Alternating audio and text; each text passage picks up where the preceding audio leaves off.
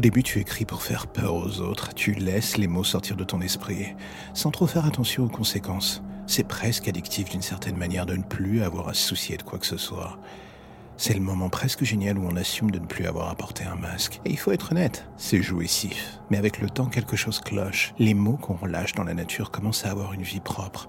Ils infectent les gens, s'immiscent dans leur tête et se transforment en un passager noir. Le genre de ceux qui, assis sur la banquette arrière, nous regardent vivre notre vie. Une vie de misère à faire semblant d'être heureux. Le genre de passager qui, au départ, n'est qu'une voix lointaine et qui, peu à peu, devient de plus en plus envahissant. Jusqu'à ce que l'équilibre entre la folie et la raison dans votre univers commence à dangereusement tanguer et à avoir des allures de Titanic. L'imaginaire est un Eldorado, autant qu'une drogue toxique, il faut bien l'admettre. On y met tout ce qu'on veut, tout ce que l'on voudrait être sans jamais oser le devenir. Et l'on ne partage pas les clés du lieu, enfin du moins pas souvent.